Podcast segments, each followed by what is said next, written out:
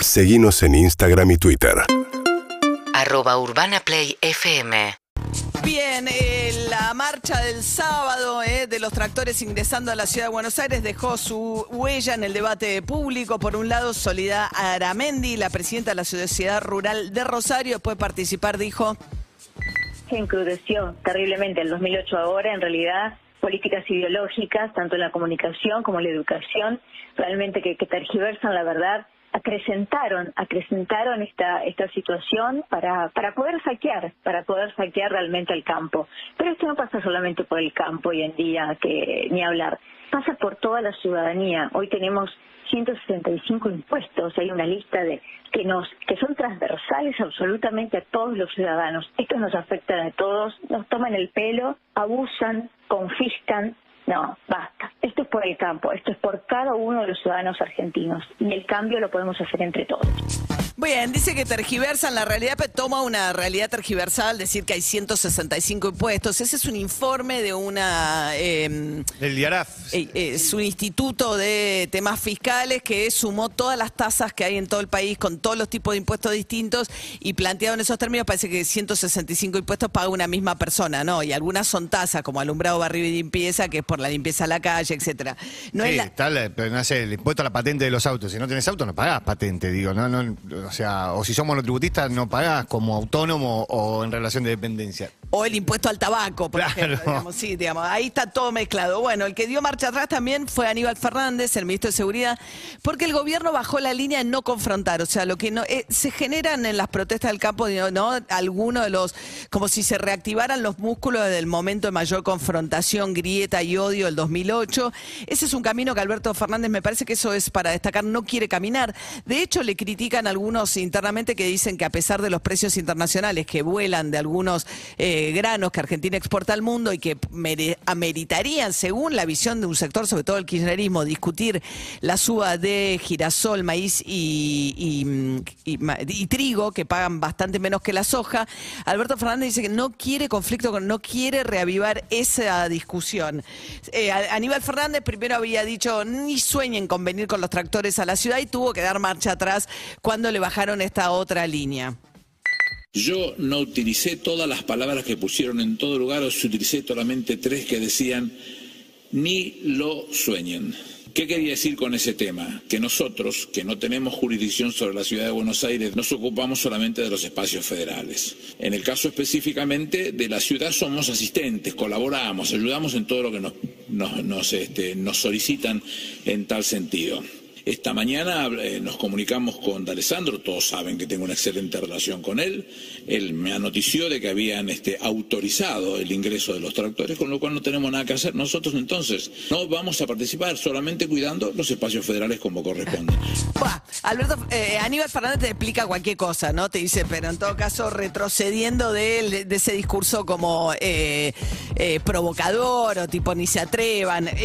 Había sí unos, este, lo comentamos, unos muñecos muy bastante desagradables con eh, unas bolsas negras, con eh, una soga al cuello, con la cara de Cristina Kirchner, de Alberto Fernández, de Estela Carlotto y dirigentes de organismos de derechos humanos colgados de una reja en Plaza de Mayo como parte de las expresiones más violentas de esta marcha que tuvo de todo. También tuvo un montón de gente que pacíficamente fue a manifestarse y se subió decididamente el PRO a esta marcha. Escuchen Patricia Burrich, la presidenta del PRO. Esta situación de inestabilidad no debería solamente decir no subo retenciones, debería decir ayudo, bajo impuestos, genero eh, condiciones para que realmente eh, pueda haber eh, la producción más importante que hoy tiene la Argentina, se cuide y no se termine siempre siendo, como el mismo presidente dijo un día, el huevo de la gallina de oro. Se comen la gallina y se comen los huevos de oro, entonces no queda nada. Bueno, Julián Domínguez, mientras tanto, el ministro de Agricultura, también en esta línea que bajó el gobierno de Alberto Fernández, dijo, no entiendo qué reclaman porque no hay suba de retenciones, pero con un tono muy moderado. Si hay un reclamo que atender, lo vamos a atender y lo vamos a escuchar como corresponde. No me corresponde a mí analizar las motivaciones, me corresponde a mí analizar si hay algún problema, trabajar para resolverlo. Yo soy ministro de Agricultura, Ganadería y Pesca y no hablo de consideraciones políticas ni de motivaciones. Si hay algún reclamo para que valga la pena y una necesidad urgente, la atenderemos. Bueno, eh, Domínguez que tiene un discurso muy alineado con las entidades del campo y es un aliado importante de las entidades del campo dentro del propio gobierno. Está formando parte de una gira muy curiosa, creo yo, eh, por, la, por, por el protagonismo que tiene Guado de Pedro como Sí. ministro del Interior en algo que eh, a priori parece del orden de las relaciones exteriores. En lugar de ser el canciller Santiago Cafiero el que encabeza una delegación para hablar de negocios y con gobernadores, con el viaje que incluye incluso una generosa cobertura de periodistas de distintos medios, es Guado de Pedro, cuyos movimientos últimamente tienen un volumen de eh, difusión y cobertura que evidentemente buscan un posicionamiento político de Guado de Pedro como un dirigente de la cámpora más moderado, pero también con ambiciones personales, es obvio, alrededor de todo lo que uno ve, ¿no? Sí, me parece que lo que, lo que muestra eso a un Guado eh, en otro lugar que aquel que vimos después de las elecciones de medio término, donde fue el que ca- encabezó las renuncias contra la Administración Nacional. Digo, renunció, presentó. Presentó la renuncia al, a- al presidente de la Nación por haber perdido las elecciones. Sí, pero a eso además la ambición, digo, es rarísimo, porque el que encabeza toda la delegación es Guado Pedro, ¿dónde está el canciller Santiago Cafiero, no? Eh, en un excelente eh, vínculo también con la Cámara Argentino-Israelí eh, de Comercio, que encabeza Mario Montoto, que fue en su momento abogado de Firmenich, pero un hombre de negocios muy cercano en su momento a Daniel Scioli, ¿no? Este, y a- con múltiples negocios en el mundo de la... Muy, ligado a los negocios de la defensa. Esto significa los negocios relacionados con las armas, digo, desde el punto de vista de la legalidad, pero digo, a la sí, sí, defensa. sí, sí, la- que en su momento también le planteaban que tenía cercanía con Patricia Burrich en las cuando Claro. Patricia Burrich lideraba el Ministerio de Seguridad y hacía licitaciones y compras de armamentos, ¿no? Mientras tanto, seguimos con eh, Matías Culfas, el ministro de Desarrollo Productivo, que se metió en la discusión. se ve realmente un nivel de, de virulencia y de desubicación política enorme, ¿no? Decían, devuélvanos nuestro país. Me parece que hay una confusión enorme. El país no es de ellos, el país es de todos, ¿no? Y en todo caso, eh, bienvenido sea que cualquiera reclame lo que le parezca impactado por el nivel, insisto, ¿no? de, de- un léxico casi fascista. Estas este, expresiones son, insisto, son expresiones de un ala realmente este, muy reaccionaria, que es un brazo político juntos por el cambio, punto. No creo que, que haya que haya consideraciones sectoriales y me parece muy injusto para la gran mayoría de la gente de campo que se pretende una, una representación que no les corresponde. Bueno, hay un Culfa ya más enojado con algunas de las expresiones. A mí no me gusta en general y me, me preocupa también. Muchas veces sí escucho en ese discurso el nosotros y ellos, ¿no? Nosotros que trabajamos, nosotros que somos la Argentina productiva, nosotros que no hacemos, no jodemos a nadie, ellos que molestan, ellos que cortan la calle. O sea, hay una idea de una ciudadanía partida, ¿no? De tener derechos para algunos y mirar a los otros con un cierto desprecio. Hay en algunos Sí. discursos, está presente eso. Bueno, lo que Eh, decía Culfa hacía referencia al comunicado de esta agrupación que se llama Campo más Ciudad, que la última línea es esa, dice, queremos nuestro país de vuelta. Y no hace, Culfa no dice lo más grave, porque lo más grave viene después, dice, nos lo van a devolver por las buenas o por las malas. Ah. Así termina el comunicado de eh, Campo más Ciudad. Hay también una idea de que esa es la protesta que lleva la bandera argentina, ¿no? Sí. Cristina Kirchner muchas veces intenta cuando la patria es el otro y qué sé yo, revertir eso, pero la idea de que la bandera de la Argentina pertenece a ese tipo de expresión política, ¿no? En Brasil pasó algo muy interesante porque en Bolsonaro, los partidarios de Bolsonaro también usan la bandera de Brasil y el otro día Anita, una cantante muy conocida, se puso la bandera, los colores de, Bra- de la bandera de Brasil para cantar y dijo, no voy a dejar que la bandera se la queden ellos solos. ¿eh? Y bloqueó a los seguidores de Bolsonaro porque bueno para no darles más difusión etcétera. Pero hay una discusión ahí de la Argentina y qué quiere decir. Y hay un discurso un poco demasiado eh, que, que tiene una carga yo creo a veces bastante racista en el fondo respecto a lo que representa el peronismo no Eh, y la idea de que solo produce el campo. Bueno no Argentina también produce otras cosas no es que solamente produce el campo.